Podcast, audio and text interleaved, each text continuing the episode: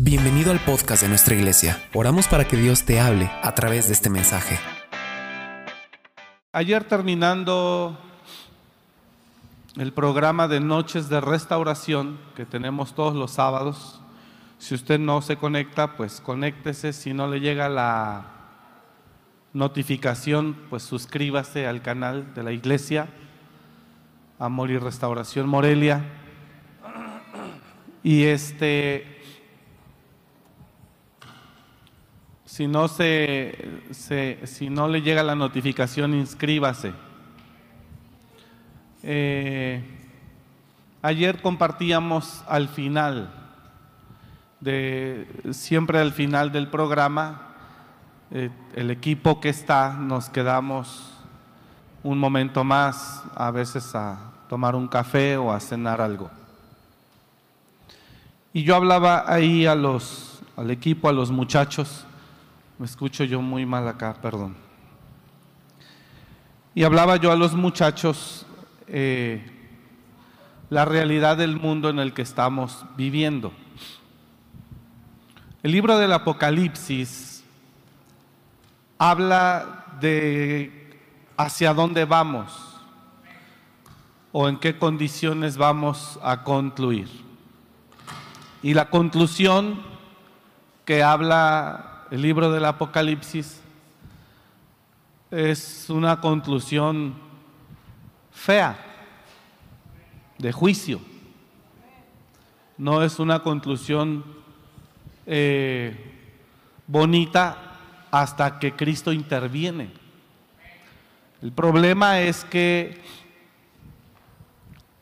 a Jesús le conoció el hombre hace dos mil años como el Salvador pero en la segunda venida a Jesús se le va a conocer como el que juzga al mundo. Es distinto.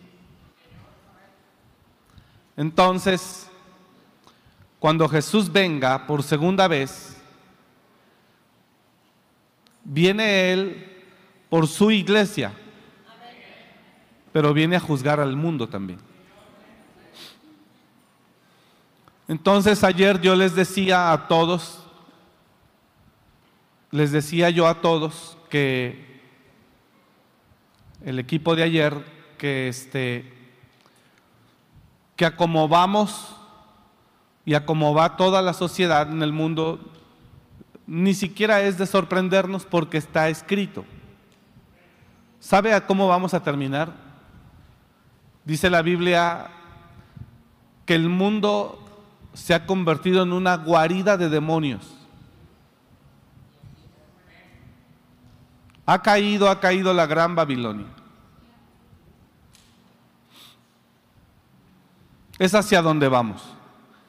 Bueno, aquí hay personas, eh, para que ya no se distraiga y ya lo entendió, conéctese acá, por favor.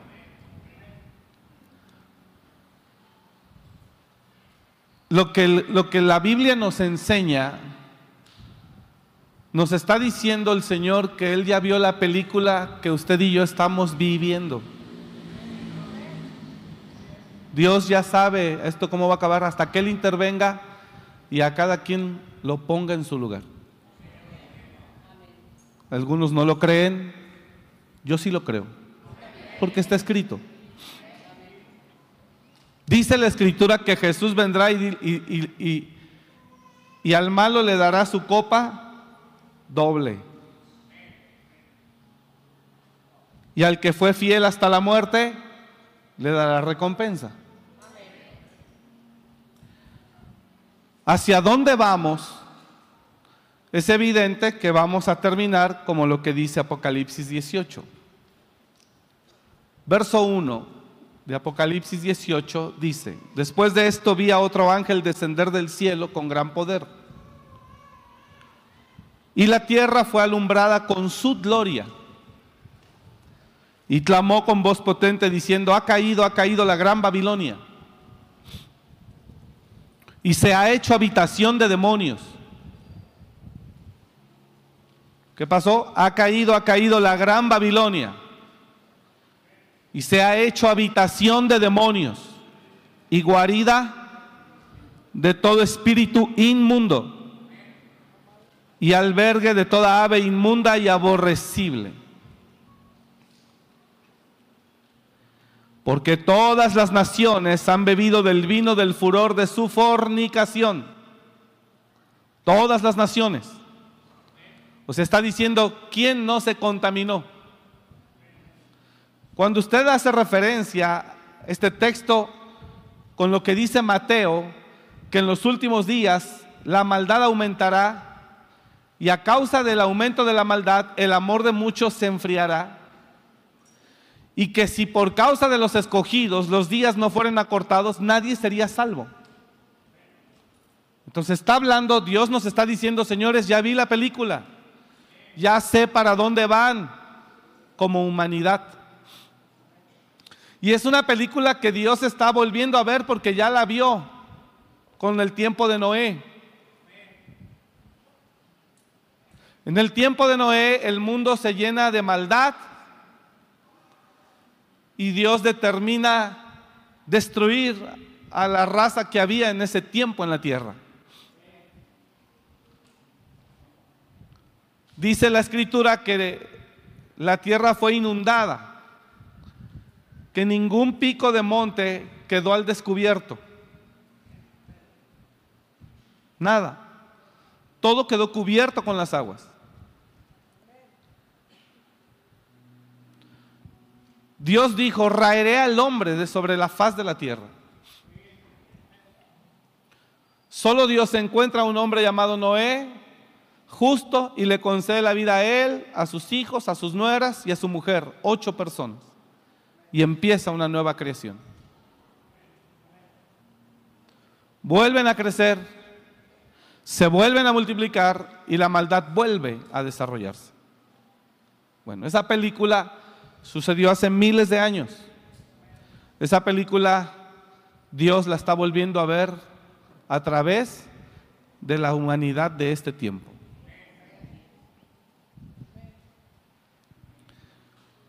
Tenemos un ataque fuerte a la moral, pero muy fuerte. Ahora, ¿por qué es importante destruir la moral? ¿Por qué es importante destruir la moral? Porque cuando la moral es destruida, el descaro se hace presente. Cuando ya no hay moral, el descaro se pasea por las calles. Y eso es lo que estamos viviendo usted y yo en este tiempo. Nos pueden llamar persinados, lo que sea, ¿no? Religiosos. La moral no tiene que ver con religión, tiene que ver con una conducta correcta del individuo. La moral es un conjunto de normas, costumbres, creencias y valores que forman parte de la tradición histórica y cultural de un individuo o de una sociedad. Entonces, donde no hay moral, el atrevimiento se hace presente. Y por eso hoy es muy sencillo ver a personas en las calles con ropa tan pegadas que no te dejan nada a la imaginación, todo se ve. Y es un descaro y un atrevimiento tan fuerte porque la moral no existe más en muchas personas. Y cuando tú quieres comportarte de esa manera, eres severamente criticado y atacado. En la Biblia encontramos una historia similar también. Lot. Lot guardó su moral. Cuando llegan los ángeles a visitarlo en forma de hombres, Lot los identifica y les dice, varones, posaos en mi casa y quedaos allí, por favor. No nos quedaremos en la plaza, no, por favor, quédense en mi casa. E insistió que se quedaran con, ellos, con él y fueron a su casa, pero mientras iban, la gente de esa ciudad llamada Sodoma los observa y le dice, saca a esa gente que llegó a visitarte, queremos acostarnos con ellos. Lot les dice, varones hermanos, por favor no hagáis tal maldad. No hagáis tal maldad. Porque es claro que le, dicen queremos acostarnos con ellos porque Lot ofrece a cambio a sus hijas. Les dice queremos conocerlos, pero la palabra original significa queremos tener relaciones sexuales con ellos. Otras traducciones nos aportan el significado de la palabra original hebrea, como NTV o TLA. Lot por guardar su moral es severamente atacado y criticado. Cuando él les dice, no hagan tal maldad, gritando con todas sus fuerzas, decían, Lot, ¿dónde están los hombres que esta noche llegaron a tu casa? Sácalos. Queremos tener relaciones sexuales con ellos. Siguiente verso, Lot salió para hablar con ellos, pero al salir cerró la puerta. Y les dice allá afuera, les dijo, amigos míos, no hagan algo tan malo. Es que donde no hay moral, ¿qué es malo? Ellos ya no lo veían.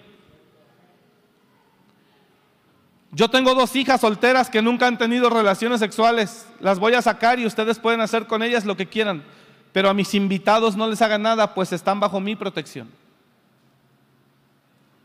En este tiempo, predicar moral o querer construir moral es ser seriamente criticado y te hablan de retrógrada, te, califican y te etiquetan de retrógrada, de inepto, de inadaptado también y de tantas cosas.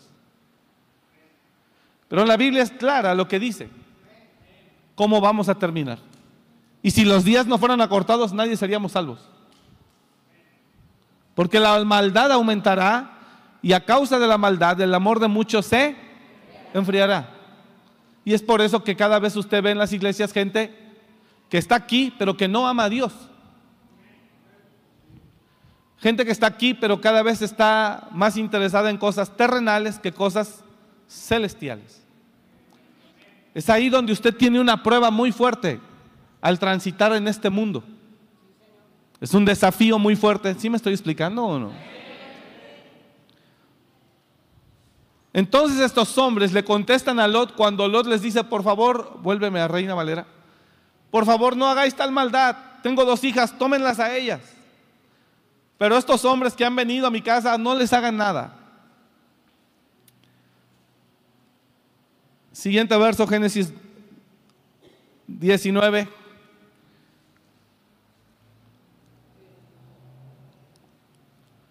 Entonces los varones, regresa tres versos por favor, y ellos respondieron, quita allá. Y añadieron, ¿vino este extraño para habitar entre nosotros y habrá de elegirse juez? Ahora te haremos más mal que a ellos. Y hacían gran violencia al varón, a Lot, y se acercaron para romper la puerta. Yo quiero que pongan mucha atención aquí, por favor. Cuando se levanta una persona a querer restaurar un poco la moral, la moral es la protección o el muro que protege una sociedad, señores. Cuando ésta es derribada, entonces somos invadidos por ideologías, pensamientos, pensamientos que vienen de desórdenes sexuales y de desórdenes mentales y de formas de vida que no entran dentro de lo que Dios como creador estableció para que viviera el hombre en la tierra. Lo más increíble de esto es que gente que en algún momento conoció a Dios termina arrastrado por esas influencias. Y tenemos un desafío fuerte. ¿Está acá la iglesia o no? Porque usted tiene que mantenerse en la enseñanza que usted recibió. Pablo le dice a Timoteo, mantente en la enseñanza que recibiste. Porque así te salvarás tú y, te salva, y salvarás a los que te oyeren. Y en el mundo vemos tantas cosas que se hacen, que es donde la iglesia tiene que mantenerse en la vocación con la que fue llamada. ¿Sí me está comprendiendo? Así que le voy a decir algo, no lo vamos a lograr, porque también está escrito, no lo vamos a lograr, pero yo lo tengo que hacer. Es más, yo estoy hablando algo que yo ya sé que no voy a ganar. No sé si me está comprendiendo. Yo ya sé que estoy hablando algo que no voy a ganar. Pero aún así Él dice, háblalo. Háblalo. Quizá ganemos a uno más este domingo. Quizá ayudemos a alguien más este domingo. Háblalo, háblalo, háblalo, háblalo. Lucha contra el descaro. Lucha contra la inmoralidad. Lucha, lucha, lucha. Porque el día que yo me levante y yo vaya, no tendré piedad.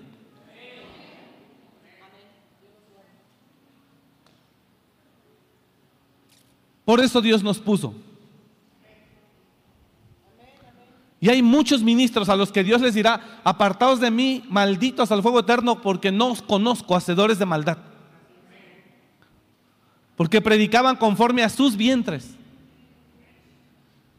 Y ahorita vamos a ver eso en la escritura. Pero Dios nos dice, predica contra la inmoralidad que es evidente. Predica contra el descaro que es evidente háblales y estórbales. ¿Sabe qué le juzga a Dios al sacerdote Elí? Que no le estorbó a sus hijos. ¿Sabe qué le juzga a Dios al sacerdote Elí? Que no le estorbó a sus hijos Ofni y Fines. Que ellos estaban dándole vuelo a la hilacha y no, no les estorbó que vivían una vida de fornicación y de pecado, y Elí como sacerdote no hacía nada al respecto. Y cuando Dios viene por medio del profeta y le habla al sacerdote, le dice, ¿por qué honraste a tus hijos más que a mí? Y sabías lo que hacían, que andaban mal, y nunca les dijiste nada.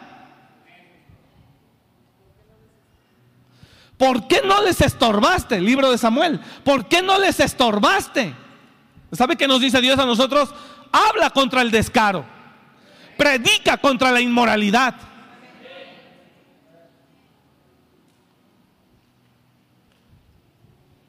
Le voy a comentar en qué etapa estamos. Una es la etapa, una es la etapa de la apostasía. Eso es cuando la gente conoció a Dios pero se aparta. Apóstata, apostató de la fe. Pero ahorita ya no estamos ni siquiera en, ese, en esa etapa, también. Pero ya estamos entrando a otra etapa que se llama la etapa de la blasfemia. Y usted ve gente haciendo en los púlpitos haciendo cosas terribles que usted jamás pensaría que un hombre de Dios pudiera hacer eso. A mí me han enviado videos algunos pastores de ministros que están predicando en otros países y el pastor se agarra a besar a todas las mujeres que están ahí para transmitirles la presencia. O sea, idioteces pues. Hay una... No, no, no, y puedo hablar cosas más fuertes, hermano, pero no lo hago. Ni siquiera estamos ya en una etapa de, apostasía, estamos en una etapa de blasfemia. Y la blasfemia, ¿sabe a qué va, a qué grado? Hasta que el anticristo se pueda sentar en el trono de Dios diciendo que Él es Dios. Entonces Dios nos dice a nosotros, ustedes no la van a ganar pero habla. Habla contra el descaro. Habla contra la inmoralidad. Habla, habla, habla, habla. Habla. Que no sea un lugar cómodo para ellos, aún la iglesia. Habla contra el descaro. Habla contra la inmoralidad. Habla contra la deshonra. Habla contra la blasfemia. Habla. No estoy diciendo que estamos desechando al mundo. No. No estoy diciendo que no tenemos amor para extender salvación y esperanza, porque lo hacemos. Y cada vez que salimos llevamos vida y esperanza a la gente y amor. No, crea que estamos haciendo a un lado la gracia. Esto no es ley, hermano. Esto es gracia. Y es nuestro trabajo hablar. Pero la película dice que esto va a llegar a tal grado que se va a llenar de demonios. Y cada vez el descaro es mayor a causa de la ausencia de la moral.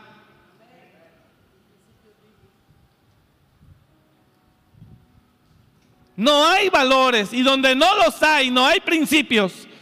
Donde no hay moral, hay todo tipo de atrevimiento y descaro. Pero como ya no hay moral, para la gente cree que esa es una nueva forma de vida, de vida o de vivir. Pero no es así. Y aquí le voy a decir por qué Dios nos dice, habla, tú habla, lo más que puedas, habla que se conviertan los más que puedan, que entiendan los más que puedan, que comprendan los más que puedan, que se ordenen los más que puedan. Porque el día que yo venga, quiero decirte esto, porque si Dios no perdonó a los ángeles que se rebelaron, segundo libro de Pedro, carta, perdón, porque si Dios no perdonó a los ángeles que pecaron, sino que arrojándolos al infierno los entregó a prisiones de oscuridad para ser reservados al juicio. Es que la palabra no, no, estoy en el, Nuevo, en el Antiguo Testamento, ¿eh? estoy en el Nuevo Testamento hablando a través de la carta que escribe el apóstol Pedro. Y el apóstol Pedro, Dios a través de él nos dice claramente, Verso 4, porque si Dios no perdonó a los ángeles que pecaron,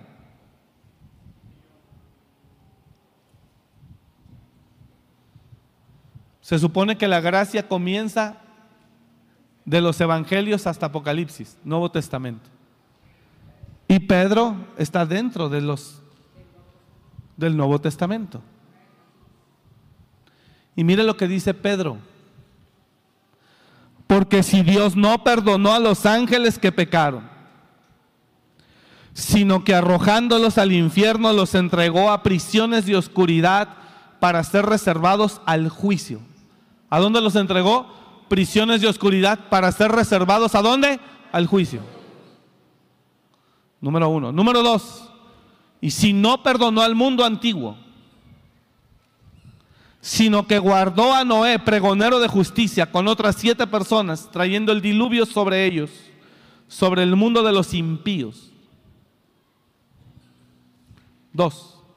Y si condenó por destrucción a las ciudades de Sodoma y Gomorra, reduciéndolas a ceniza y poniéndolas de ejemplo a los que habían de vivir impíamente, diciendo, vives así, así te va a pasar. ¿Si está acá o no?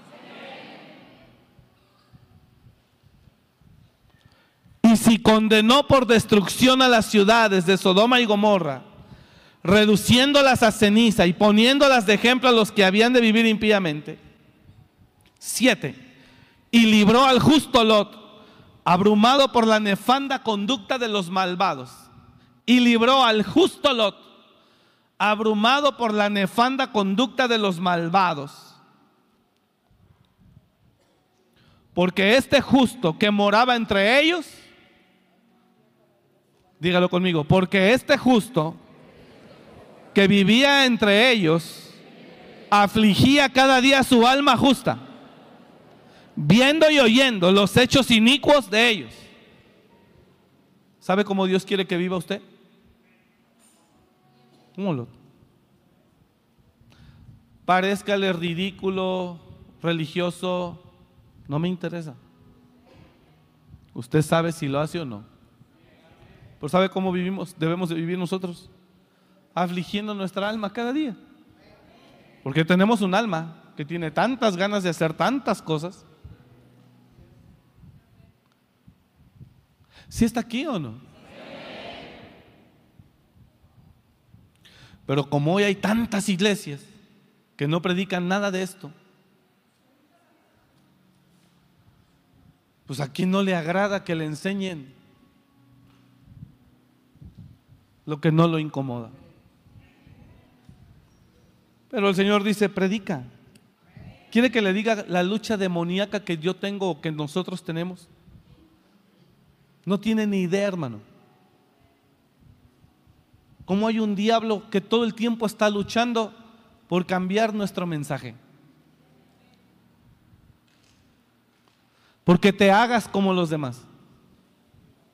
Para que tengas éxito. Para no vivir el rechazo ni la crítica. Para que mientras predicas la gente no se ponga de pie y se vaya.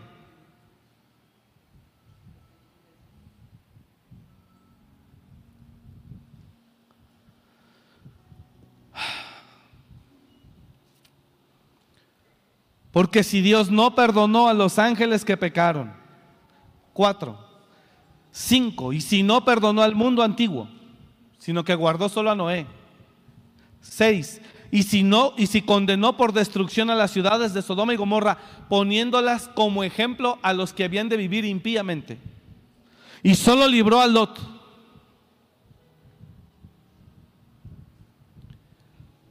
que cada día que moraba entre ellos, cada día afligía su alma justa, solo viendo y oyendo los hechos inicuos de ellos.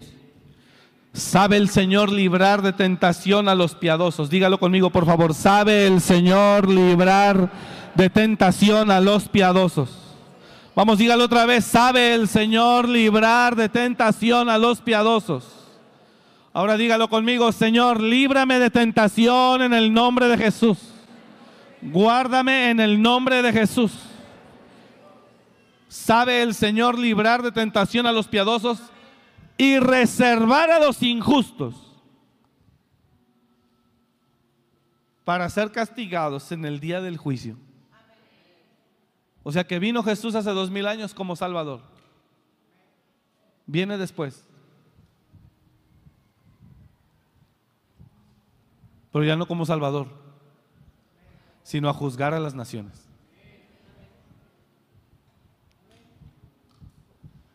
Y ahí, si usted se la quiere jugar, jueguesela. Y después de que dice que si no perdonó a uno, no perdonó a los de Noé, no perdonó a los de Sodoma, no perdonó a los ángeles, diez. Y mayormente aquellos que siguiendo la carne, ahí entramos parejito todos, y mayormente aquellos que siguiendo la carne andan en concupiscencia e inmundicia y desprecian el señorío. Atrevidos y contumaces. Es tiempo de blasfemia. No temen decir mal de las potestades superiores, critican a medio mundo. Mientras que los ángeles que son mayores en fuerza y en potencia no pronuncian juicio de maldición contra ellas delante del Señor, pero estos, hablando mal de cosas que no entienden, como animales irracionales, pero estos, hablando mal de cosas que no entienden como animales irracionales, nacidos para presa y destrucción, perecerán en su propia destrucción. Perdición. ¿Y qué van a recibir? El galardón de su injusticia.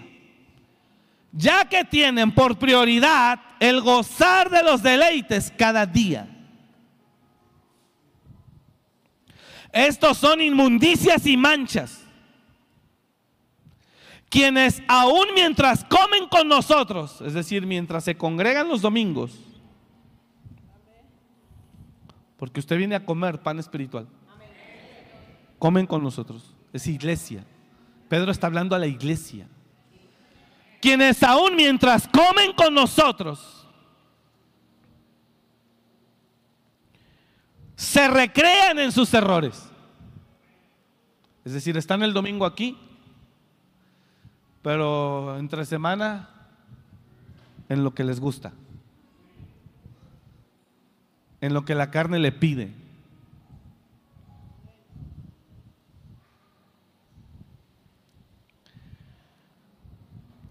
Tienen los ojos llenos de adulterio. No se sacian de pecar.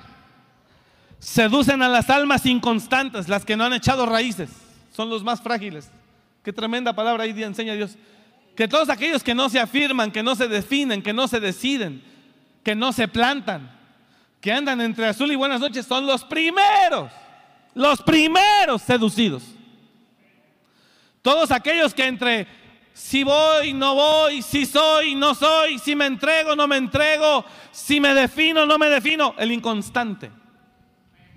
Toda esa gente mala que se recrea en sus errores, que come entre nosotros, son los que tienen los ojos llenos de adulterio, que no se sacian de pecar y que seducen al que todavía está pensando si sí o si no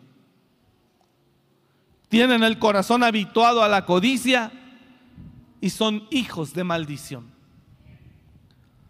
Han dejado el camino recto y se han extraviado siguiendo el camino de Balaam, hijo de Beor, el cual amó el premio de la maldad y fue reprendido por su iniquidad, pues una muda bestia de carga, hablando con voz de hombre, refrenó la locura del profeta.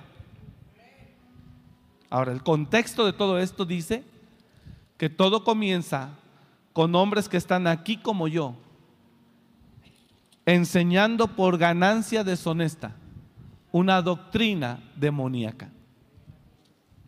Y que a la gente en la carne dice, me gusta. El contexto completo es, pero hubo también falsos profetas en el pueblo como habrá entre vosotros falsos maestros que introducirán encubiertamente herejías destructoras y aún negarán al Señor que los rescató atrayendo sobre sí mismos destrucción repentina. Y muchos, qué tremendo, líbranos. Y muchos seguirán sus disoluciones por causa de los cuales el camino de la verdad será blasfemado. No me está entendiendo usted. Están asustados, dice el hermano. No lo vengo a espantar, hermano, vengo a enseñarle lo que dice la Biblia. Vengo a enseñarle lo que dice la Biblia, no lo vengo a espantar, mi trabajo no es espantarle, mi trabajo es predicarle. Y ante tanto descaro y tanto atrevimiento, pues unas de cal por las que van de arena. Hay que pelear. Hay que pelear.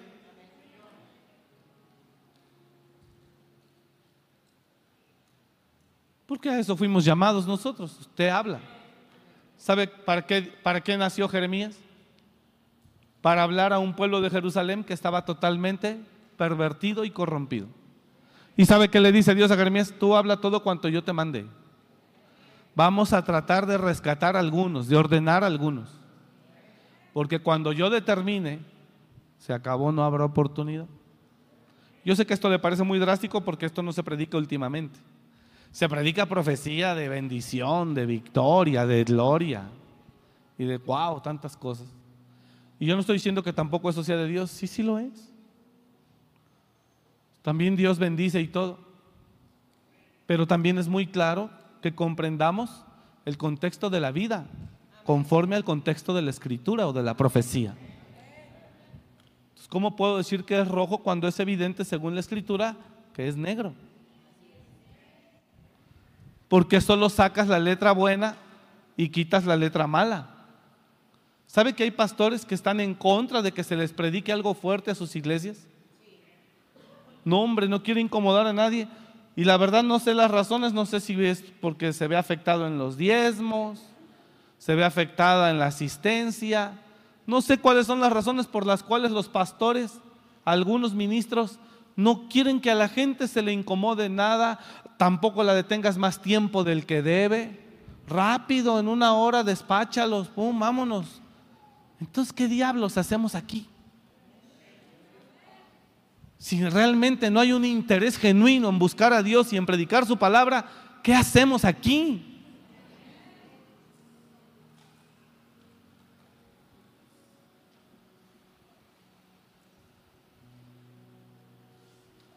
¿Por qué hablo esto, hermano?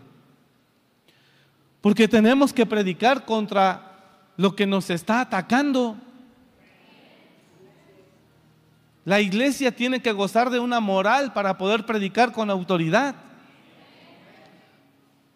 Y tenemos que levantarnos y levantar la voz en medio de una sociedad corrompida que quiere que nosotros aplaudamos la forma desenfrenada en la que quiere vivir. Aunque ellos dicen eso no es pecado, eso es una forma diferente de vivir. No, para mí sí es pecado y es una aberración. Y hazle como quieras, a mí no le vas a cambiar el título ni la etiqueta. No, es que es una forma de familia diferente.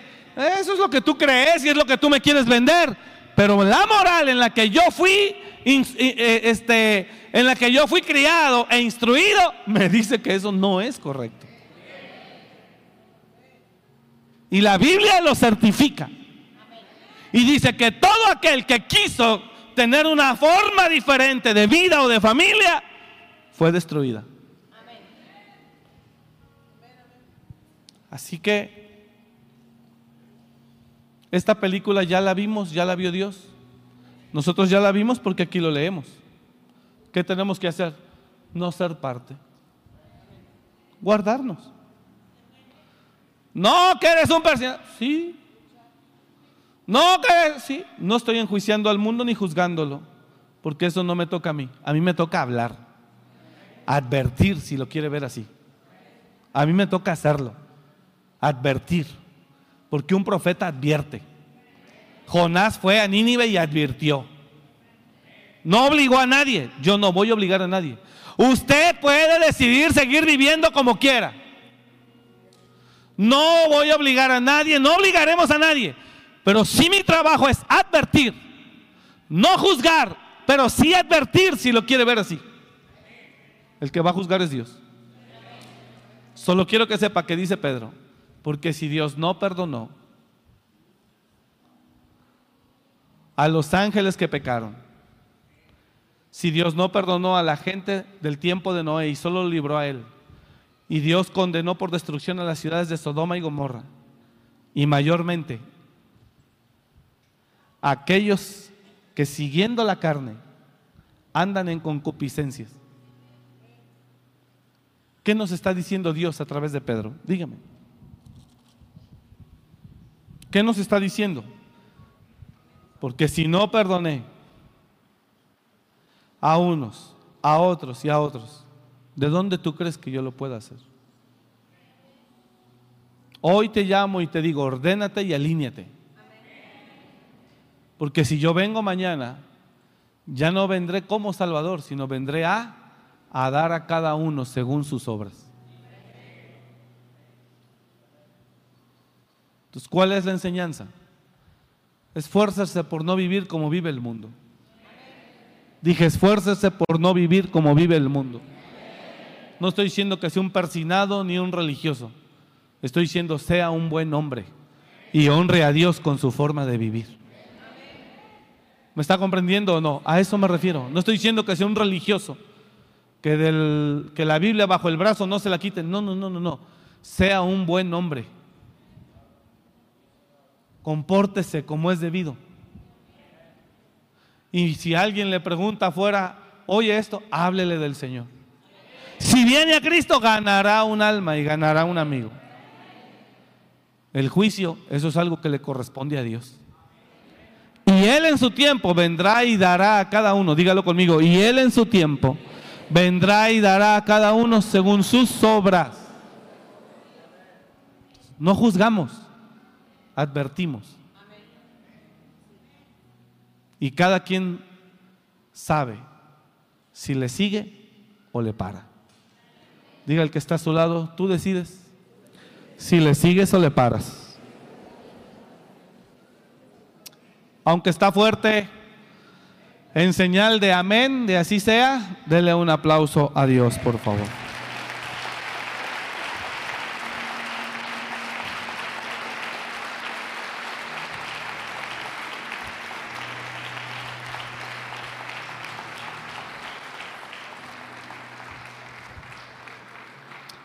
Ahora, termino aquí. No se deje engañar por lugares llamadas iglesias, porque solo porque diga que es iglesia y solo que diga que es pastor, sea digno de confianza. Porque aquí está escrito. Segunda carta del apóstol Pedro, capítulo 2, verso 1. Pero hubo también falsos profetas entre el pueblo. Bueno, quiero que usted tenga presente eso. Señores, estamos rodeados de falsos profetas, falsos maestros. Es un tiempo muy peligroso, muy peligroso, porque estamos rodeados de mucha gente. Aún a nosotros, a mí, péseme, péseme el corazón escudriñeme y vea mis intenciones, con qué intenciones hablo lo que hablo. Pero hubo también falsos profetas entre el pueblo.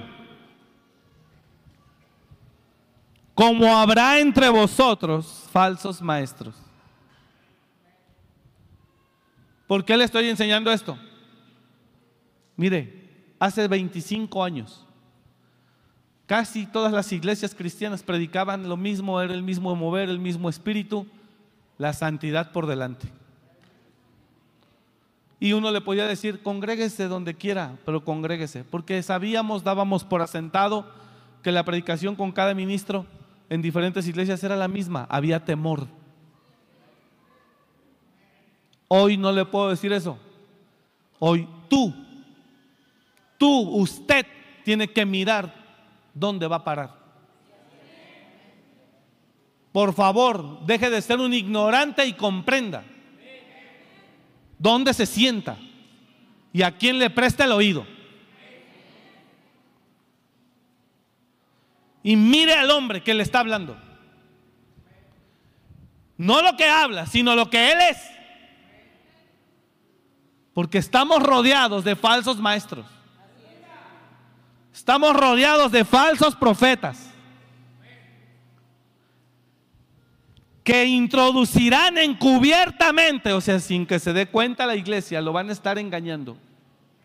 Que introducirán encubiertamente herejías destructoras. O sea que nos está diciendo Dios que uno de los objetivos de Satanás y su reino es apoderarse de los púlpitos de las iglesias cristianas para desviar cantidades de personas al mismo tiempo. Entonces, por favor, ya mire a quien oye. Ya mire a quien escucha. Eche a andar sus sentidos espirituales y no naturales para que en base a ellos discierna a quién está oyendo, porque lo pueden estar desviando y ni cuenta se da. Estos introducirán encubiertamente herejías destructoras y aún negarán al Señor que los rescató, trayendo sobre ellos mismos destrucción repentina. Y mire lo que dice, y está profetizado, que Dios nos ayude a no ser parte. Y muchos, dígalo ahí, y muchos seguirán sus disoluciones. O sea que el diablo viene y uno de los objetivos de Satanás es apoderarse de los altares o los púlpitos. Apoderarse de los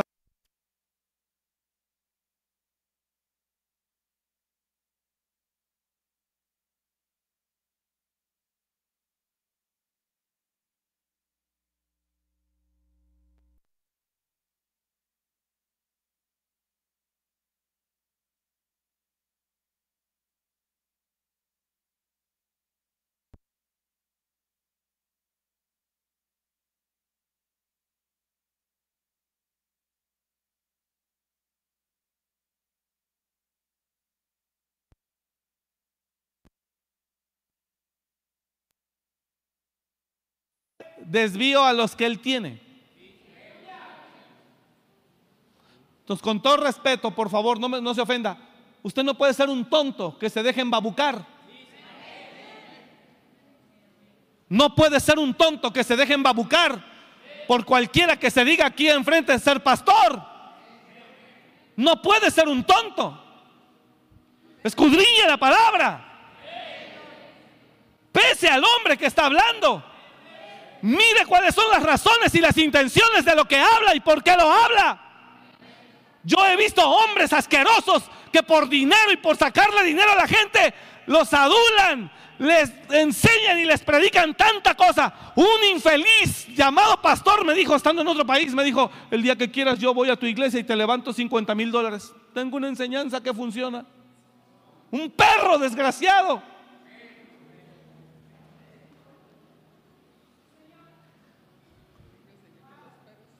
Un infeliz. Está hablando muy fuerte, pastor. La Biblia lo dice mas los perros estarán fuera.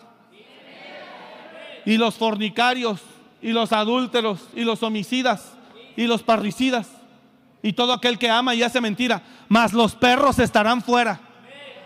Y no se refiere a la mascota. Así les llama Dios perros. Así me dijo un desgraciado. Estábamos desayunando en el lobby del hotel. Y oyó de mí, de la iglesia. Y tal vez oyó que era una iglesia con un número considerable de personas. Me dijo, mira, el día que quieras. Apenas ayudé, estuve en Perú, ayudé a un pastor. Rápido, pum, de volada sacamos 30 mil dólares.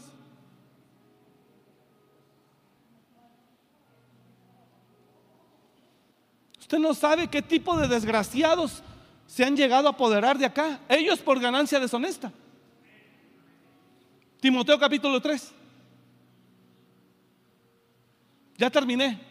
Tengo dos minutos, tres minutos para terminar. Pero Timoteo capítulo 3 es muy claro. Pero en los postreros tiempos se levantarán hombres amadores de sí mismos, más que de Dios. Tiempos peligrosos. Ahí dice Apocalipsis 22, 15, mas los perros estarán fuera, lo que acabo de hablar ahora. Mas los perros estarán fuera y los hechiceros y los fornicarios, los homicidas, los idólatras y todo aquel que ama y hace mentira. Segunda de Timoteo capítulo 3. También debe saber esto, es lo que le estoy hablando ahora. También debe saber esto, que en los postreros días vendrán tiempos peligrosos. ¿Sabe por qué Dios va a condenar a un pastor? Ni siquiera porque lo desvíe ni porque le saque dinero, que eso está peor. ¿Sabe por qué Dios va a condenar a un pastor? Y les va a decir a ellos, no a la iglesia, a ellos, va a decir, apártate de mí, maldito, no te conozco. ¿Sabe por qué Dios va a condenar a un pastor? Ni siquiera porque le sacó dinero o porque los haya desviado, no, solo por no haberles predicado la verdad.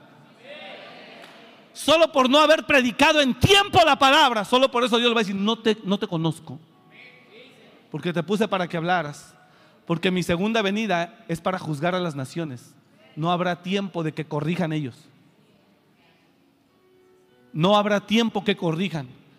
Ahora es el tiempo. He aquí, el brazo de Jehová no se ha cortado para salvar, ni su oído se ha cerrado para no oír. He aquí en tiempo aceptable te he oído, en tiempo aceptable te he escuchado. He aquí el tiempo. Es a través de nosotros que Dios nos puso y dice, advierte, advierte, advierte, advierte, advierte, advierte, advierte, porque el día que venga no habrá oportunidad. Perdón, Señor, ahora sí me arrepiento. Bye bye, papá. Es ahora. Ah, pero si usted quiere ir a oír a los predicadores in del momento, a los predicadores de moda del momento, como dijo el puertorriqueño, tú sabes. Ya tú sabes. Quiere ir a oír a aquellos que solo... Hermano, ¿quién nos puede corregir durante la semana? Nadie, solo Dios. En su misma casa no oímos a nadie. Y si alguien nos quiere decir algo, nos molestamos inmediatamente. Dice ahí, pero hubo, también debes de saber esto, que en los postreros días vendrán tiempos peligrosos. Estos son los tiempos peligrosos. Iglesia. Hermanos, estos son los tiempos peligrosos. Debe tener mucho cuidado. Diga al de al lado, estos son los tiempos peligrosos de los que habló el Señor. En serio, iglesia, estos son los tiempos, ya no es un tiempo para estar jugando. También debes saber esto, que en los postreros tiempos vendrán días. En los postreros días vendrán tiempos peligrosos. Mire, ¿por qué vendrán tiempos peligrosos? Póngale atención, ya terminé, pero ponga atención a esto, por favor. ¿Por qué vendrán tiempos peligrosos? Porque se levantarán hombres. ¿Y qué? Que son hombres que te van a traer otras enseñanzas por intereses personales para sacar un provecho y te van a desviar a ti. Porque habrá hombres amadores de sí mismos.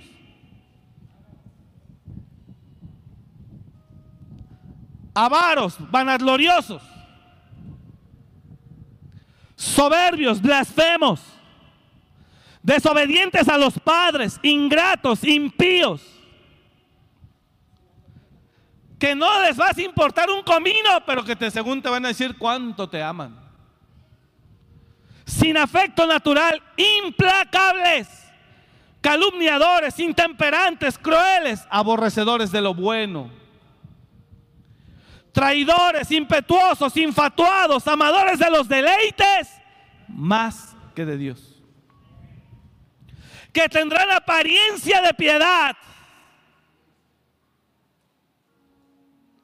pero negarán la eficacia de ella. Y mire lo que Pablo le dice a Timoteo, le dice, a estos evita. Entonces uno de los objetivos de Satanás es llegar aquí y apoderarse de nuestro corazón y de nuestra mente. Porque Satanás sabe que si me tuerce a mí, tuerce a toda una congregación o incluso a una red de iglesias. Próximo sábado, usted no lo sabe, próximo sábado. Cada tres meses hacemos seminario únicamente para pastores y el liderazgo de sus iglesias. Es una invitación a la red de iglesias que tenemos. Algunos llegan, otros no por las distancias. Pero cada tres meses hacemos esa actividad para pastores y, sus, y sus colaboradores, gente que sirve en sus iglesias.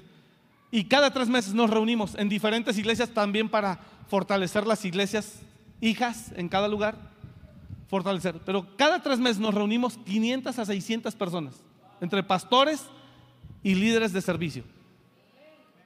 Entonces, si me tuerzo yo, se tuerce la iglesia y se puede torcer toda una red de iglesias. Por eso, una de las estrategias de Satanás no solo es, es que Satanás es un doble frente, ataca en el mundo y ataca también a la iglesia.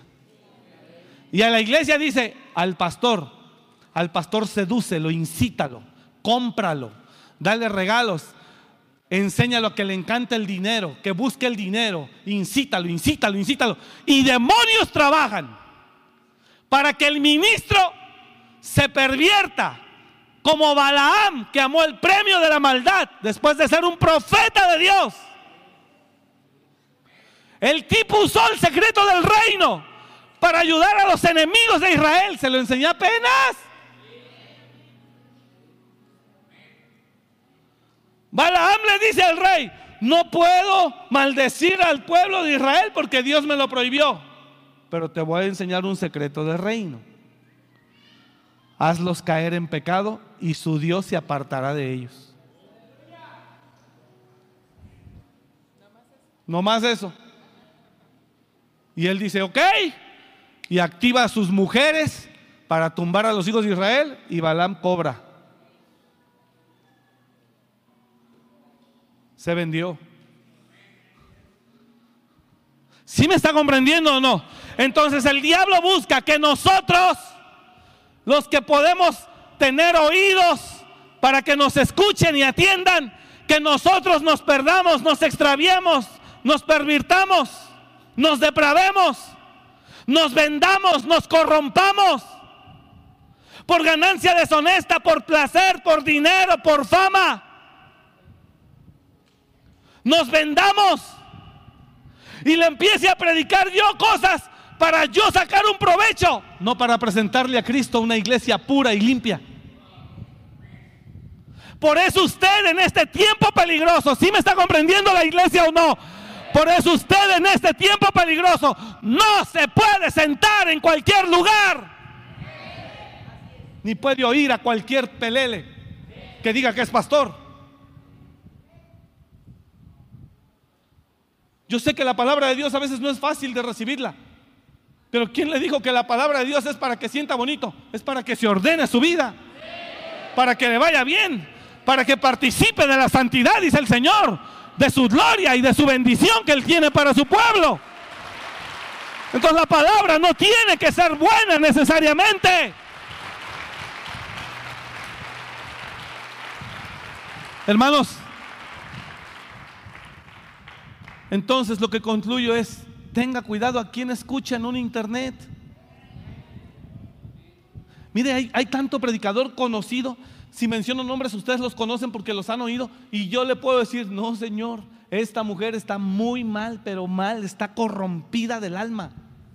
Hay una predicadora de allá por el Caribe, es una mujer que tiene una, una dualidad en su espíritu usa el don que Dios le dio, pero también ya tiene metido el deleite. No hablo más. No, hombre, y a algunas les encanta. Y ya se sienten profetas igual que ella. Pero tú notas ambas cosas en ellos. Entonces hoy usted no debe de, debe, debe de tener mucho cuidado a quién le presta sus oídos. El Señor dijo, no todo el que me diga Señor, Señor entrará en el reino de los cielos. Entonces vivimos en un mundo, la verdad, complicado. Son tiempos peligrosos. Mantenga su moral. Dije, mantenga su moral. ¿Cuál es la moral, pastor? Sus hijas que salgan de blanco de su casa. Y vírgenes. Enséñeles. Enséñeles. No, eso ya es de... Pues, piensa lo que quieras. Así es como funciona. Dos, no, que la unión libre ya es una opción dentro de la iglesia. ¿Quién diablos le dijo eso? Porque fue un diablo. ¿Quién le dijo que eso? El Señor dice en Hebreos 13, honroso sea en todos el matrimonio y el hecho sin mancilla. Mas al adúltero y al fornicario lo juzgará Dios.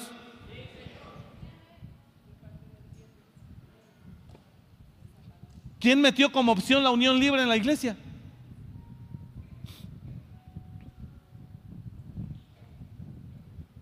A mí mismo me dicen, pastor, ¿nos puede casar? Cásese por el civil y después yo lo, bendigo. No, no, no, pero usted me puede casar usted sin casarme por el civil. dije, no puedo hacer eso. Usted me trae la acta de nacimiento, la acta de registro civil de matrimonio y entonces yo lo caso. Entonces, sin, sin casarme por el civil, ¿no me puede casar usted? No. No. Es la autoridad. ¿A qué viene el sacerdote? A que lo bendiga y que lo presente delante de Dios para que sea bendecido. Es todo. Entonces consideramos muchas cosas. Hebreos 13:4 honrosos sean todos el matrimonio y el hecho sin mancilla. Pero a los fornicarios y a los adúlteros los juzgará Dios. Entonces, la gente ahora considera tantas cosas para decir eso es religiosidad, son unos exagerados, porque usted ya ha oído a gente corrompida enseñándole. Pero la palabra es muy clara. Viva amando a Dios. Honre a Dios en su forma de vivir. Y haciendo eso, que el Señor venga por su iglesia cuando Él quiera. Puede decir amén a eso. Que nos encuentre haciendo así. Dele el aplauso al Señor. Que nos encuentre haciendo Él así. Aquí lo esperamos. Y la esposa dice, ven. Y la esposa dice, ven, ven Señor Jesús. Y la novia dice, ven. Si yo vivo bien, diga conmigo, si vivo bien, ven Señor Jesús. Póngase de pie, por favor.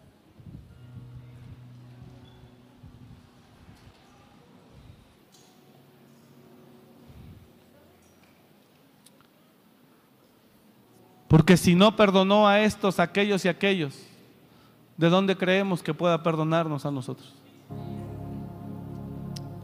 Pastor, esta es la pregunta de muchos, pero tengo debilidades. Y la verdad que a veces me cuesta trabajo sujetarlas, vencer. Y mi consejo es, no se canse de clamar al Señor y dígale que lo ayude. Mire esto, Mire esto, Pablo tenía un aguijón y le pedía al Señor que se lo quitara. Pablo decía, soy un miserable, lo que quiero hacer no puedo y lo que no debo hacer eso hago. Pastor, tengo debilidades. No me quiero ir al infierno, pero esas debilidades me controlan. y mi consejo es, clame a su Señor con todo su corazón. Dígale que lo ayude. Dios lo puede hacer. Dije, Dios lo puede hacer. Clame, tiene problemas de pecado sexual. Clame a Dios y dígale, ayúdame, no quiero vivir así, ayúdame. Y Dios es bueno, lo va a visitar. En el tiempo que sea, pero lo va a visitar y lo hará libre. Yo, yo tenía, fumaba, tenía la adicción al tabaco, después de las drogas. Clamé a Dios y Dios me ayudó. Clama a mí y yo te responderé. Clame. Yo no sé qué problemas tenga, pero clame a su Dios, iglesia. Si está acá la iglesia del Señor, clame a su Dios. Él lo ama. Dije, Él lo ama. Y si usted quiere, diga el de al lado, si tú quieres, Él te va a ayudar. Yo no conozco sus debilidades. Clame. Clame, clame con todo el corazón. Clame a Él y dígale, ayúdame, te necesito. Ya no quiero vivir así. Ayúdame, te necesito, Señor. Ven a mi vida. Ven a mi vida. Levántame, límpiame, restaurame. Cada quien sabe. Cierre sus ojos, por favor. Cada quien sabe de qué situaciones Dios tiene que ayudarlo. Un minuto, dígaselo a Él ahí en sus propias palabras. Ahí con sus ojos cerrados. En voz baja, como quiera, dígale, Señor, tú sabes cuál es mi situación te necesito. Pídaselo, pídaselo, pídaselo. Dígale, Señor, tú sabes en qué situaciones estoy metido, en qué situaciones estoy atrapado. Tú sabes qué situaciones me está costando vencer. Por favor, ayúdame, ayúdame, ayúdame, ayúdame, ayúdame, ayúdame. Ya no quiero vivir así. Dígaselo, dígaselo, dígaselo, iglesia. Ayúdame, ayúdame. Ya no quiero vivir así. Ayúdame. Levántame, restaurame, límpiame en el nombre de Jesús. Por favor, por favor, por favor, te necesito. Espíritu Santo, ven a mi vida. Espíritu Santo, ven a mi corazón. Ven, Señor, te necesito. Necesito una intervención tuya. Anhelo una intervención tuya. Ven.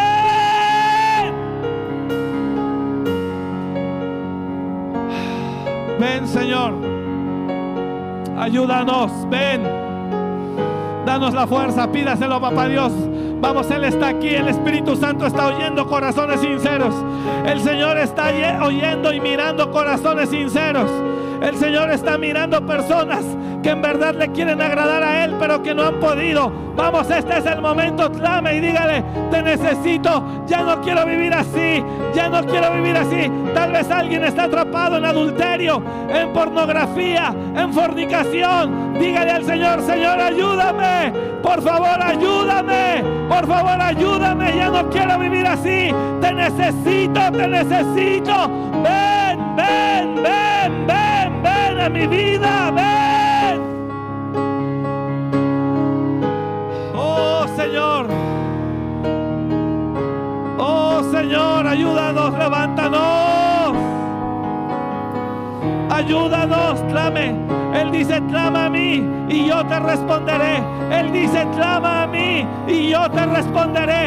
Él dice, clama a mí y yo te responderé. Y te enseñaré cosas grandes y ocultas que tú no conoces.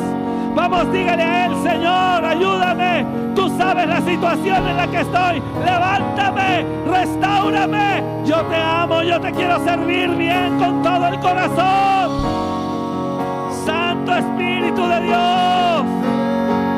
Vamos, dígaselo a Él, dígaselo. Gloria queremos. Santo Espíritu,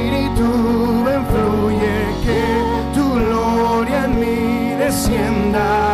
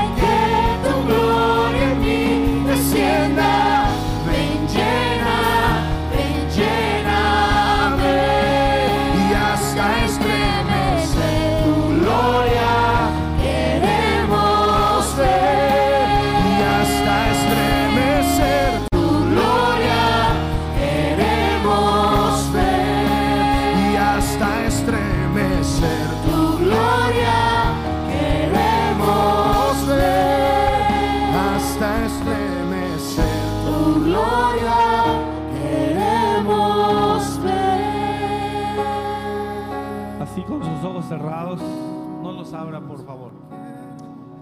Hágame caso a esto que le digo, de verdad. Con todo mi corazón se lo pido. Así con sus ojos cerrados.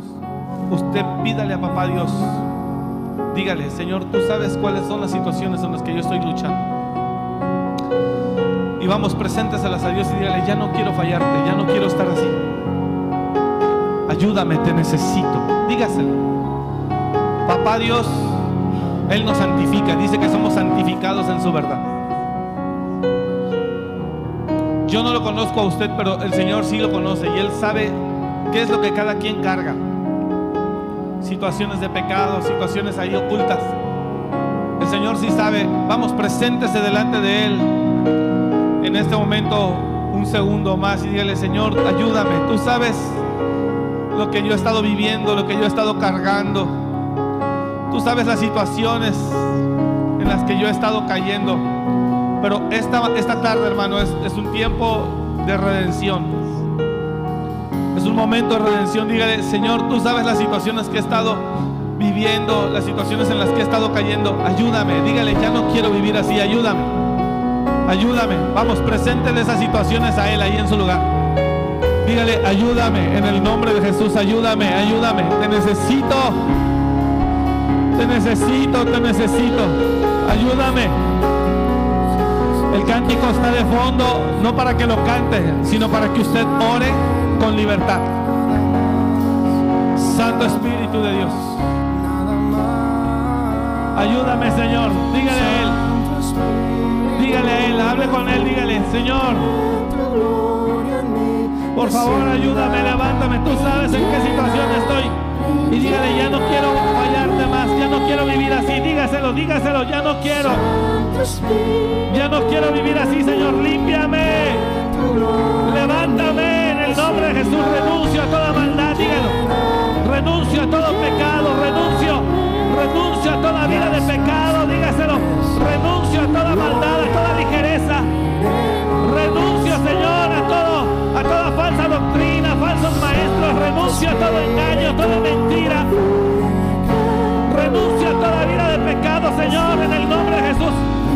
Aquí estoy, te entrego mi vida. Vamos, hágalo, dígale. Aquí estoy, límpiame, límpiame, límpiame. Límpiame, Señor. Aquí estoy. Levántame, por favor. Levántame en el nombre de Jesús, de tu Hijo, te lo pido. Levántame, levántame. Tú sabes en qué situaciones estoy. Pues nada es oculto delante de ti. Pero estoy aquí, límpiame. Vamos, dígaselo, dígaselo. Estoy, Señor. Lávame, lávame, límpiame. Oh. Santo Espíritu me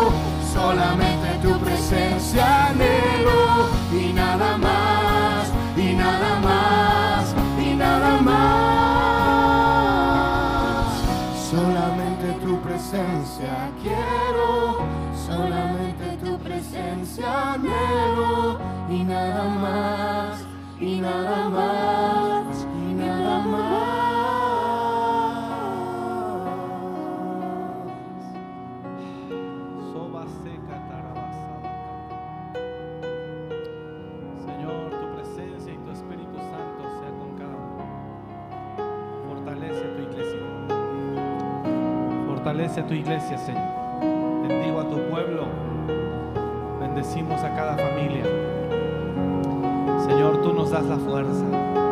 Dígalo a Él, Señor, tú me das la fuerza para vencer. Gracias, Padre, gracias. Señor, bendigo a tu iglesia. Bendecimos a cada familia. Bendecimos a cada uno. Te damos gracias por sus vidas. Gracias Señor por cada uno. Yo te doy toda la gloria porque tú la mereces. Gracias Señor. Gracias Espíritu Santo. Te adoramos. Gracias Padre. Gracias Jesús. Gracias. Te amamos y te bendecimos. Padre, lo pones en mi corazón ahora. Con todo mi corazón bendigo la ofrenda, las ofrendas y los diezmos que tu iglesia te da. No solo hoy, días atrás, servicios atrás, semanas, meses atrás. Yo los bendigo en el nombre de Jesús. Bendigo sus vidas. Bendigo sus manos y declaro que provisión